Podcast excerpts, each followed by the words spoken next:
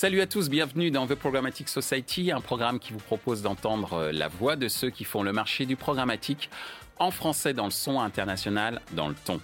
Une émission soutenue par RTL Ad Connect et Didomi, avec pour partenaire média Redcard, partenaire opérationnel, le MBA spécialisé Digital Marketing et Business de l'EFA. Ce contenu est accessible également en podcast sur les principales plateformes d'écoute. Cette semaine, notre thème est le suivant. Adresser, connecter, simplifier le futur de la TV à l'international.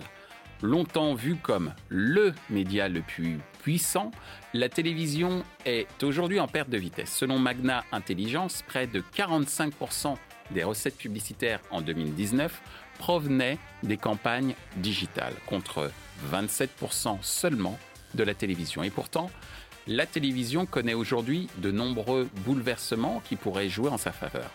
Le récent décret autorisant le décrochage publicitaire, le nombre croissant de télévisions connectées sur le marché et la simplification des achats publicitaires promettent de beaux jours aux médias télé, aussi bien en France qu'à l'international. Afin de mieux comprendre les enjeux, nous demanderons à nos invités de nous expliquer l'évolution du média TV à l'international quelles sont les initiatives et les best practices en termes d'internalisation des achats vidéo? Quel est le futur de la télévision en Europe? Pour en discuter, Ronan Bourgeois de RTL Ad Connect, accompagné de Franck Lidveka de RTL Ad Connect, Thomas Allemand de Jellyfish, Thibaut Chevalier de M6 Publicité. Bonjour Franck. Bonjour Michel. Bonjour Thomas. Bonjour Michel. Et bonjour Thibaut, euh, ravi de te retrouver puisque tu es un habitué euh, de, l'émission. Et euh, pardon Thomas également tu es déjà venu. J'annonce qu'on va faire une première aujourd'hui puisque nous allons avoir aussi Ronan de RTL Ad Connect et donc partenaire de Franck, collègue de Franck qui va nous rejoindre pour parler au, sujet des deux dernières questions qui auront une, connotation on va dire un petit peu plus international ou plutôt un peu plus euh, technique en tous les cas? Je vous laisse le découvrir. Euh, première question, puisqu'aujourd'hui on va parler euh, de la télévision connectée et surtout de l'avenir de cette télévision à l'international. Première question, l'évolution du média TV à l'international, ça évoque quoi pour toi Franck? Alors, la première chose, c'est que la télévision est morte, vive le total vidéo. Alors, je sais, je, commence un peu, un peu fort. Je démarre fort, volontairement.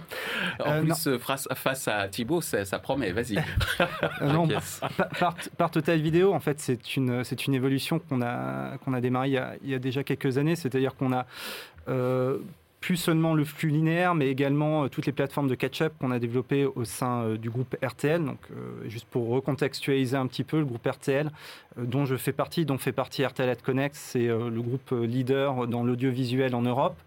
On a à peu près 7 broadcasters, donc 7 chaînes de télévision à travers l'Europe. On a des plateformes de catch-up et on a trois principales missions qui sont la distribution de contenu, donc sur plusieurs pays, euh, la création de contenu, puisqu'on a également euh, Fremantle euh, qui nous permet de produire des contenus qui sont diffusés après, que ce soit sur YouTube ou sur une plateforme ou sur nos chaînes de télé. Et en dernier lieu, on est également propriétaire de SmartClip, donc une technologie ad server SSP et à télé adressée. Et donc, euh, donc ça, c'est le groupe RTL. RTL Connect, c'est la régie internationale du groupe RTL. Et donc, nous, on suit de très près l'évolution du média télé en général. Et quand je dis que le média télé euh, est mort, euh, c'est effectivement pour être provoquant, mais également pour mettre en avant son évolution et sa mutation, c'est-à-dire de rendre plus interactif, plus dynamique. Et aujourd'hui, il y a trois principaux axes qui permettent euh, de rendre ce média plus interactif, plus dynamique. Le premier, évidemment, c'est euh, tout ce qui est CTV, donc les euh, écrans connectés, Smart TV, et donc après tout, le, tout le verbatim autour, puisqu'on retrouve toutes les solutions OTT, toutes les solutions de télé adressée.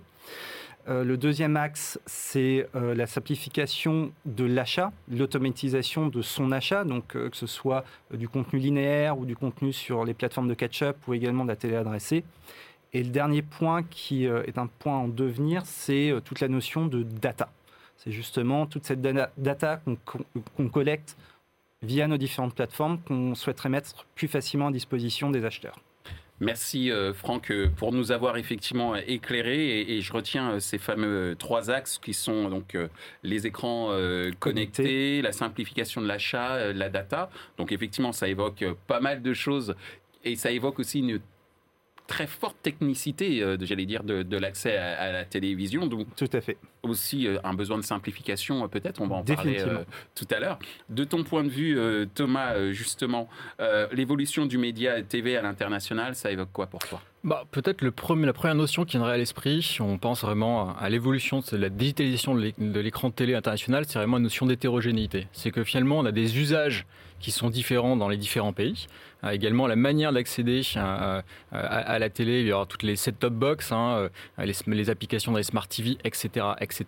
Évidemment, dans les différents pays, l'écosystème média est extrêmement fragmenté et en plus de ça, on va avoir des différences technologiques selon les pays. Donc en fait, on a des courbes de maturité qui sont assez différentes, avec les US qui sont plutôt en avance, par exemple sur la télé connectée, la France qui est euh, un peu plus en retard par rapport, aux US. Et c'est pour ça que chez Jellyfish, on a mis en place une, une task force au niveau mondial sur les sujets de télé connectée, justement pour être capable bah, bénéficier de l'avance et de la maturité euh, euh, supplémentaire qu'il peut y avoir certains pays pour être en mesure de partager des best practices, des retours d'expérience et s'assurer qu'on se comprenne bien et qu'on puisse bah, être finalement un peu en avance quand on est sur un pays un peu moins mature comme la France. Et d'ailleurs, on se rend compte dans cette force-là, c'est qu'il y a un vrai besoin de s'aligner sur le vocabulaire, dans le sens où un même terme euh, dans différents pays peut avoir un sens différent. Quand on parle de téléadressable aux US, ça n'a pas le même sens tout à fait que la téléadressable ou devenue télésegmentée qu'on a en France. Donc il y a vraiment besoin de s'aligner sur ce type de vocabulaire-là. Alors moi, puisque tu parles de vocabulaire, euh, Thomas, je retiendrai deux mots diversité, diversité des technologies, diversité des termes, mais également une volonté euh, à travers cette complexification de standardisation Exactement. au niveau des termes, comme tu viens de, de l'expliquer à l'instant. Alors, Merci euh, Thomas. De ton point de vue, euh, Thibault, quand on parle de l'évolution euh, du média TV à l'international, ça évoque hmm. quoi pour toi? C'est la, principale évolution, à mon sens, c'est un, changement du spectre de la concurrence. Et finalement, c'est un élargissement du domaine hmm. de concurrence. enfin, moi, quand j'ai commencé il y a un peu plus de dix ans, voilà, j'étais sur un marché. le marché de concurrence, c'était la télévision nationale hertzienne, et on regardait beaucoup ce que faisaient nos, nos concurrents nationaux. Et finalement, l'international était une source d'inspiration au niveau des contenus, au niveau de la manière dont on allait recevoir, disposer de ces contenus. Euh, et on n'était pas en concurrence frontale. Voilà. Maintenant, en 2021, on va dire que toutes les grandes plateformes internationales, soit la SVOD, sur la partie contenu, euh, soit, euh, pas les citer, mais les grands acteurs américains sur le business qui nous concerne, à savoir la monétisation, ce sont des concurrents directs frontaux. Donc là, c'est vraiment une évolution qui a été marquante, à mon sens. du coup, là-dessus, ça a des avantages très positifs. Le premier, c'est que pour le consommateur, d'une manière générale, je dirais, bah, accès à plus de diversité de contenu. Mhm. C'est beaucoup plus facile de regarder euh, la télévision avec plein de modes de réception différents, comme tu le soulignais, euh, Thomas. Euh, après, ce qui est compliqué pour nous, si on se concentre sur notre business, et tu as déjà cité le, mot, c'est de la complexification. Et tout notre enjeu, c'est comment voilà, faire en sorte de, bah, de, ne pas complexifier l'accès à ces inventaires et finalement de le rendre très, très simple, très, très facile pour l'acheteur média en bout de chaîne. Donc, voilà, c'est des opportunités et puis c'est aussi beaucoup de, bah, beaucoup de nœuds au cerveau, mais ça c'est plutôt intéressant. Alors justement, euh, Thibault, pour éviter euh, ces fameux nœuds au cerveau, euh, tu l'as dit toi-même, il faut aller de plus en plus sur de la simplification et notamment de la simplification en ce qui concerne l'accès aux audiences avec ce nouveau, ces nouveaux champs du possible que nous offre, des possibles que nous offre la télévision. Et de mon point de vue, hein, il me semble que la plateformisation de l'offre publicitaire est, clé, elle est vitale même pour la pérennité de, de l'industrie euh, des médias. Alors, qu'est-ce qu'on peut dire justement sur cette plateformisation de l'offre vidéo de ton point de vue, Franck? Alors, sur la Alors, déjà, le, mot plateformisation, moi, je préfère presque le remplacer par simplification, le, mot qu'on a, qu'on a également évoqué juste précédemment, c'est-à-dire réduire au maximum toutes les frictions technologiques qu'on a aujourd'hui sur l'achat programmatique. Donc là, je parle vraiment euh, de tout l'aspect programmatique, c'est-à-dire, et encore dans le programmatique, moi, je retiendrai l'automatisation du processus d'achat. Donc ça, c'est une vraie tendance. Euh, on le voit aujourd'hui, il y a des initiatives en Europe et au sein de notre, groupe et de notre régie, euh, notamment en Angleterre et en Allemagne. Donc euh, nos amis anglais de chez ITV, qui est le broadcaster numéro un, l'équivalent un petit peu d'un TF1 en France, a lancé l'année dernière, en septembre 2020, une solution qui s'appelait Planète Vie. donc Planète Vidéo, et qui permet en fait aux acheteurs aujourd'hui de n'utiliser que cette buying platform. Donc c'est vraiment une plateforme d'achat qui a été dédiée aux acheteurs, qui a été créée pour les acheteurs, que ce soit en agence ou que ce soit euh, un annonceur en direct, et avec euh, un, accès euh, à un contenu, en tout cas un inventaire premium qui est uniquement disponible via Planète Vie. Donc déjà, ça c'est un, un, premier step qui est assez différent de l'approche générale des DSP. Et deuxièmement, un accès aussi à tout ce qui est first party data. Donc, euh, ils ont mis un accès exclusif à de l'inventaire et à de la donnée euh, sur le marché anglais. Et ils l'ont distribué de manière générale, gratuitement. Donc, ça, c'est aussi assez intéressant. Il n'y a pas de tech fees derrière. C'est mis mmh. gracieusement à, à, disposition des acheteurs. Et ils ont décidé de ne faire ça, enfin, de n'utiliser ce moyen d'achat que pour leur inventaire. C'est-à-dire qu'aujourd'hui, tu ne peux plus utiliser de DSP ou quoi que ce soit pour acheter leur inventaire. Donc ça, c'est une première initiative peut-être pour ça que c'est anglaise. C'est certainement pour ça que c'est gratuit. Et juste pour information, à partir de février-mars, ils intègrent un nouveau publisher qui est Samsung, Samsung TV euh, Plus, et ils vont continuer justement à intégrer d'autres partenaires. Et ensuite, on a une autre initiative, une initiative allemande qui s'appelle euh, D-Force, c'est pas Deutschland Force, c'est euh, plutôt Digital Force, et qui, elle, euh, donc, euh, se base sur une techno d'un DSP classique qui s'appelle Active Agent, qui est un DSP allemand, et qu'ils ont mutualisé avec donc, le groupe RTL et ProSiebenSat.1, qui sont les deux plus grosses régies allemandes, pour créer le premier accès et la première solution d'achat programmatique pour les solutions ATV donc pour tout ce qui est euh, euh, format euh, téléadressé, donc c'est-à-dire les, les L-shape ou ce qu'on appelle aussi les display banners qui sont mis sur un flux linéaire. Donc ça, c'est deux grosses initiatives. Merci Franck et merci aussi d'avoir participé à l'émission puisque tu vas laisser ta place dans quelques instants à ton collègue Ronan. Je continue ma question, qui est toujours la même. Hein, la plateformisation de l'offre publicitaire, je le disais tout à l'heure, elle est importante. Mmh. Mmh. À l'instant, Franck préférait parler d'automatisation à, l'accès euh, aux, inventaires. Comment on peut, euh, qu'est-ce qu'il en est aujourd'hui de la plateformisation, l'automatisation de l'offre euh, vidéo aujourd'hui, de ton point de vue, Thomas bah, Cette plateformisation, elle est déjà en marche et elle s'accélère en fait. Hein. On voit déjà qu'il y a toutes les plateformes vidéo globales. Alors, on, peut, on peut citer évidemment YouTube hein, qui permet d'accéder à des inventaires qui sont normalisés et à de la donnée et la, mesure de l'impact marketing qui est normalisée dans tous les pays, ce qui bien sûr simplifie les opérations dans ce cas-là. Mais sur, si on revient sur l'écran de télé en tant que tel, euh, la, télé connectée de, se plateformise aussi à vitesse grand V. Hein. Aujourd'hui, on est déjà capable, c'est ce qu'on fait chez Jfish pour un grand acteur de l'entertainment, on va être diffusé sur une dizaine de pays depuis le DSP Xander sur les télés connectées. Ça va être sur des pays comme l'Argentine, le Brésil, le Canada. Euh, on est capable de faire ça directement, euh, simplement, j'ai envie de dire, depuis le DSP Xander. Si on focus un petit peu sur le marché français, finalement, le, on, achète déjà beaucoup sur l'écran de télé. Hein. Par exemple, on travaille très bien avec M6 Publicité.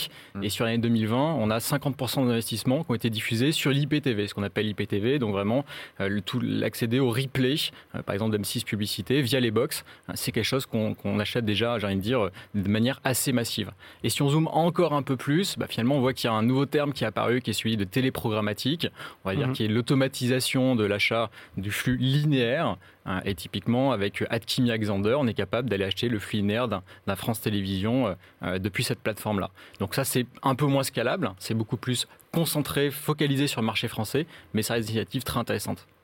Merci euh, Thomas justement d'avoir euh, précisé ces différentes euh, opportunités d'achat sur la TV à travers la TV programmatique et d'autres et, d'autres leviers. Alors Thibaut, justement, tu es un acteur connu puisque tu représentes M6 Publicité la plateformisation euh, de l'offre vidéo, j'allais dire chez M6 et ailleurs, de par hum. tes différentes observations, c'est quoi aujourd'hui Qu'est-ce qu'on peut en dire? Bah, je, vais rejoindre le, point de vue de Thomas, c'est-à-dire qu'elle est déjà en ordre de marche. et, je trouve que hum, le programmatique y a contribué de manière plutôt vertueuse. Donc, À mon sens, la plateformisation, c'est de la facilitation. C'est presque, presque plus important pour le buy-side et l'acheteur que finalement pour le, publisher. Et, les outils programmatiques permettent d'automatiser des tâches qui sont parfois à faible valeur ajoutée, d'ajouter de l'efficacité dans le ciblage. Et notamment, les DSP en particulier sont assez clés sur ce, sur ce sujet-là. Donc pour moi, elle est déjà en ordre de marche. Alors je dis ça en 2021. Euh, c'est vrai que tu as parlé de l'IPTV. Je pense qu'il y a 5-6 ans, on n'aurait pas dit ça parce que finalement, le, programmatique était un peu source de complexification mmh. pour euh, la partie vidéo, principalement. Voilà, aujourd'hui, c'est euh, c'est plus le cas. Donc ça, c'est le point, le point hyper positif. Maintenant, on a je dirais que c'est un peu la deuxième étape. C'est, on, a bien fait les choses sur la partie non linéaire, notamment sur la catch-up, sur l'IPTV. il y avait une initiative qu'on avait eue avec nos confrères TF1, France TV, on en avait parlé d'ailleurs ici, où là, on, a créé des standards. Donc ça, c'est important. Maintenant, la, prochaine étape, c'est euh, qu'est-ce qu'on va faire pour orchestrer ce marché, euh, euh, nomenclaturer un peu ce marché sur la TV linéaire. Donc ça, c'est le, prochain gros chantier qui est passionnant aussi. Merci Thibault. Alors, Ronan, tu viens de nous rejoindre et je te remercie de participer à, cette émission et de répondre à cette troisième question. De ce que tu as pu euh, observer euh, sur le média euh, télé, quelles sont les initiatives que chez RTL Connect vous avez prises ou que tu as pu observer en termes d'internalisation? Puisqu'on a parlé juste avant de la plateformisation, mais il y a également une volonté un peu d'internaliser les achats médias, que ce soit bah, surtout chez un certain nombre d'annonceurs, mais également cette internationalisation, tu vois, donc euh, deux mots assez proches. Qu'est-ce que tu peux euh, en dire euh, en ce qui concerne les différents best practices et observations que tu as pu faire sur cette internalisation et internationalisation sans doute de cette même internalisation. C'est un peu complexe, mais ça, va être encore plus clair. Ça. va être encore plus clair quand tu vas nous En plus, c'est deux mots qui sont proches et compliqués à dire à la fois. Exactement. Donc, oui, effectivement, ce qu'on, nous, ce qu'on voit, c'est que tous les inventaires en fait des, euh, des Gafa et de toutes les euh, grosses entreprises euh, internationales sont assez similaires. Les offres sont assez similaires d'un pays à l'autre, ce qui rend la chose un peu plus facile quand on veut internationaliser et internaliser. J'ai bien prononcé. Nous, justement, bah, justement, ce qui fait un peu la richesse des médias traditionnels et surtout du média télé et vidéo, c'est d'avoir cette culture qui soit différente d'un pays à l'autre et que justement les programmes télé soient complètement adaptés aux cultures euh, d'un espagnol, d'un italien, etc. Euh, nous, ce qu'on essaye de faire justement, c'est d'apporter l'expertise, euh, de simplifier. C'est vraiment le, terme, je pense, qui est hyper important, qu'on entend beaucoup depuis tout à l'heure.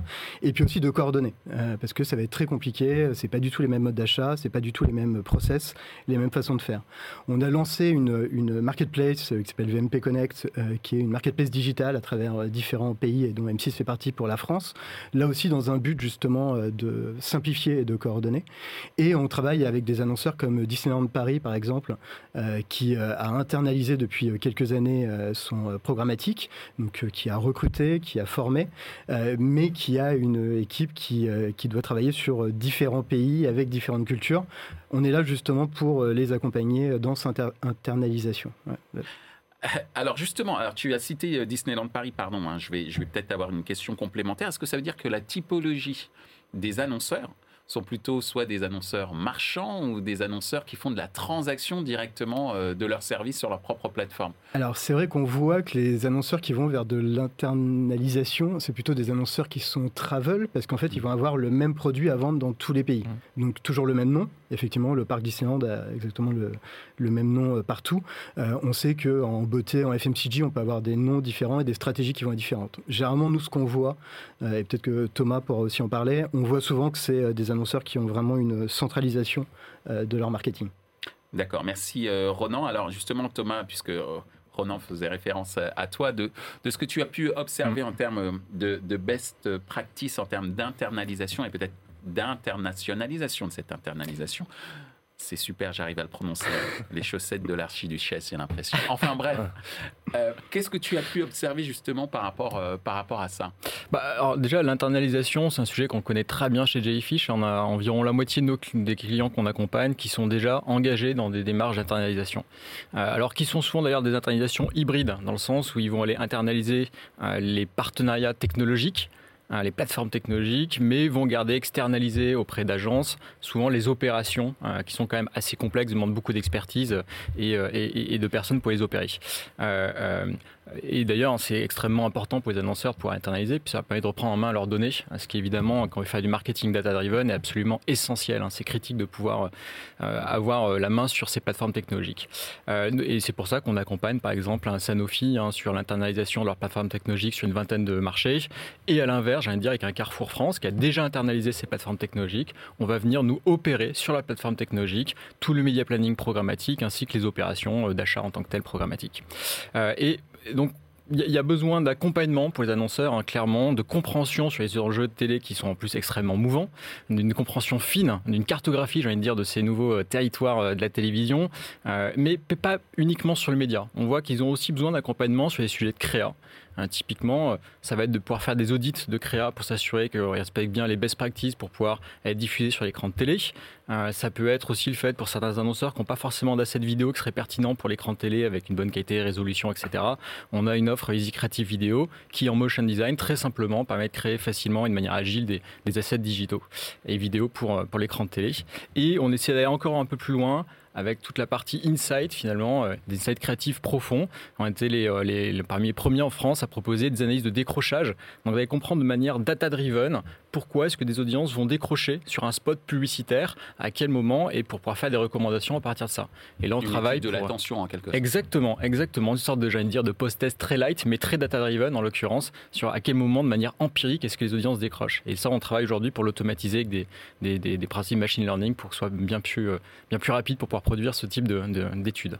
Merci euh, Thomas. Alors, chez euh, M6 Publicité, qu'est-ce que toi tu as pu observer Thibault euh, en termes d'internalisation bah, mm. par des annonceurs et puis cette démarche aussi peut-être internationale de cette internalisation. Mm. Est-ce que tu as pu observer des choses assez intéressantes? Ouais, nous on est, euh, il y, a beaucoup d'initiatives. Alors si on part du client, en fait, on distingue vraiment deux typologies de clients, c'est-à-dire qu'il y a les clients qu'on adresse plutôt bien aujourd'hui, qui sont les acteurs un peu historiques de la télé linéaire ou, euh, ou, de, la, ou de la télé non linéaire.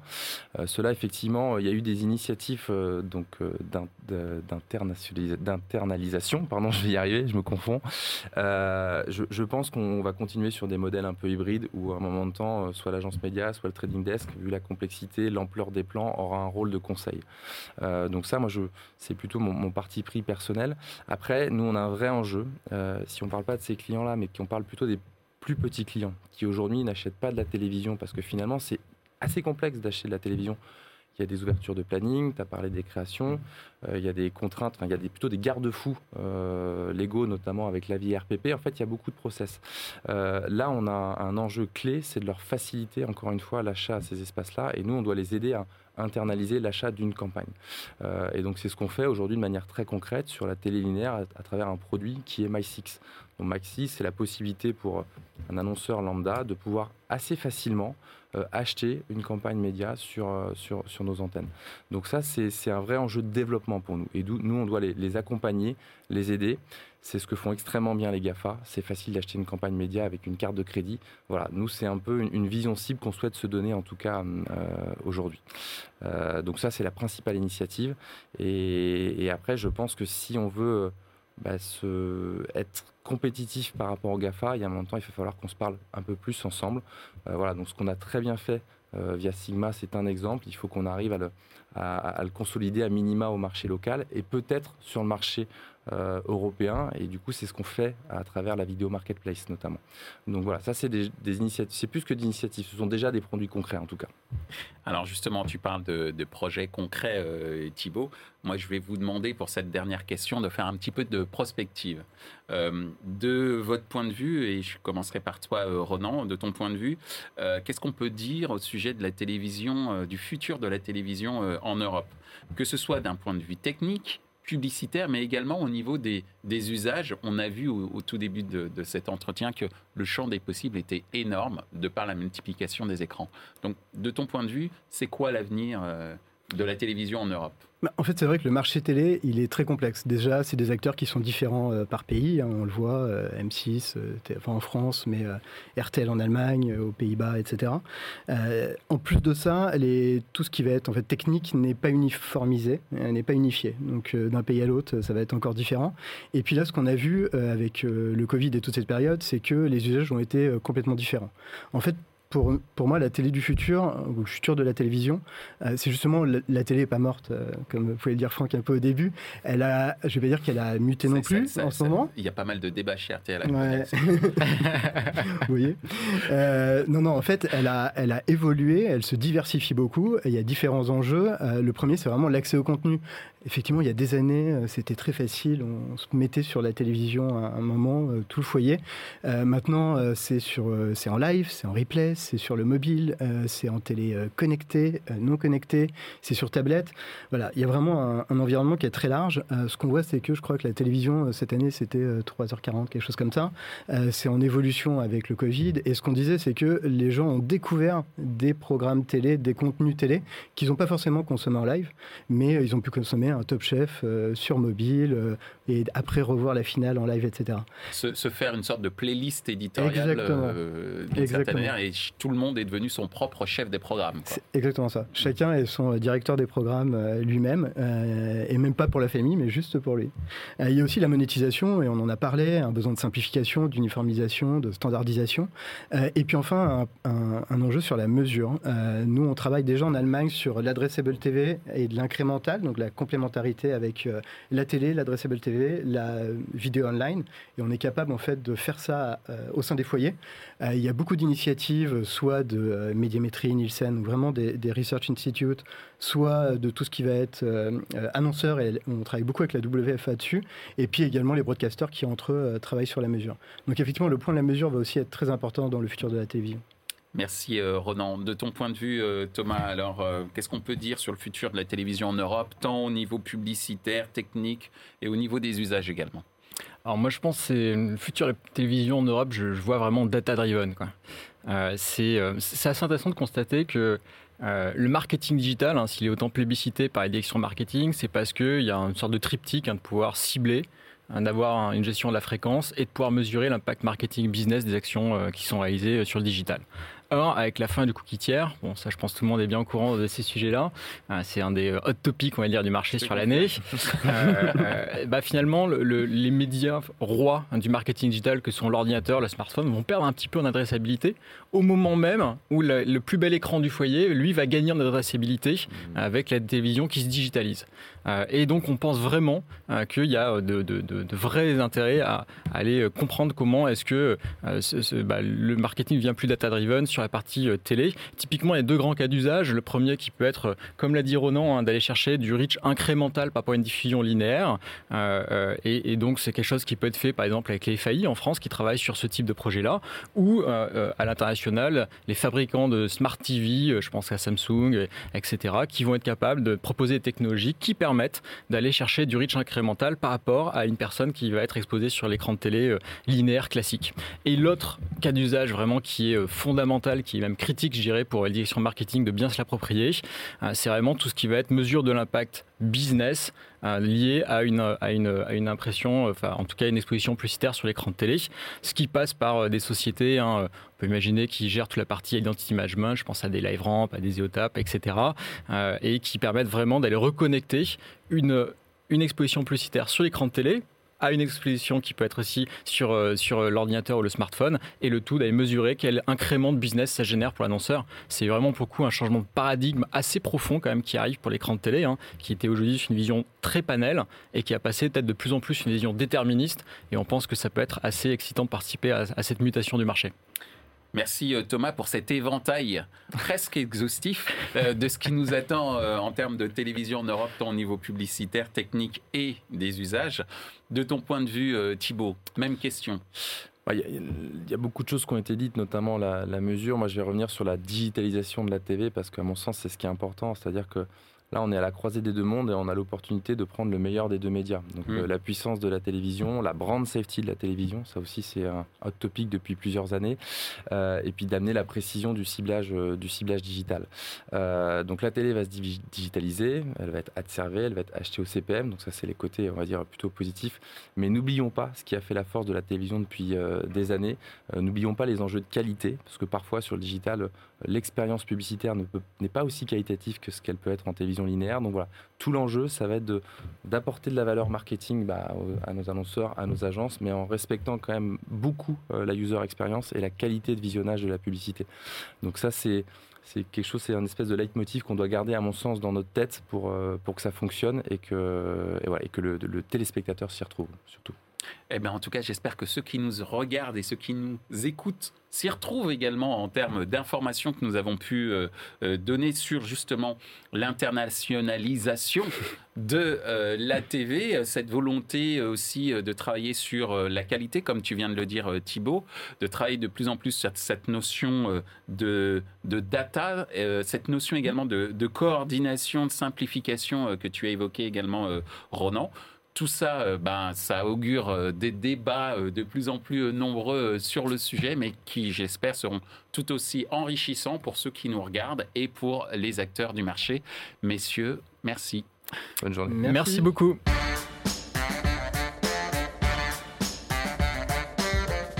Ainsi s'achève ce débat autour du futur de la télévision à l'international. Ce contenu est accessible en podcast sur les principales plateformes d'écoute. Merci à RTL AdConnect et Didomi pour leur soutien, ainsi qu'aux partenaires médias Redcard, partenaire opérationnel, le MBS spécialisé digital marketing et business de l'EFAP. Merci également à l'ensemble des équipes d'Altis Media pour la réalisation de ce programme, post-production, traduction et sous-titrage par Uptown.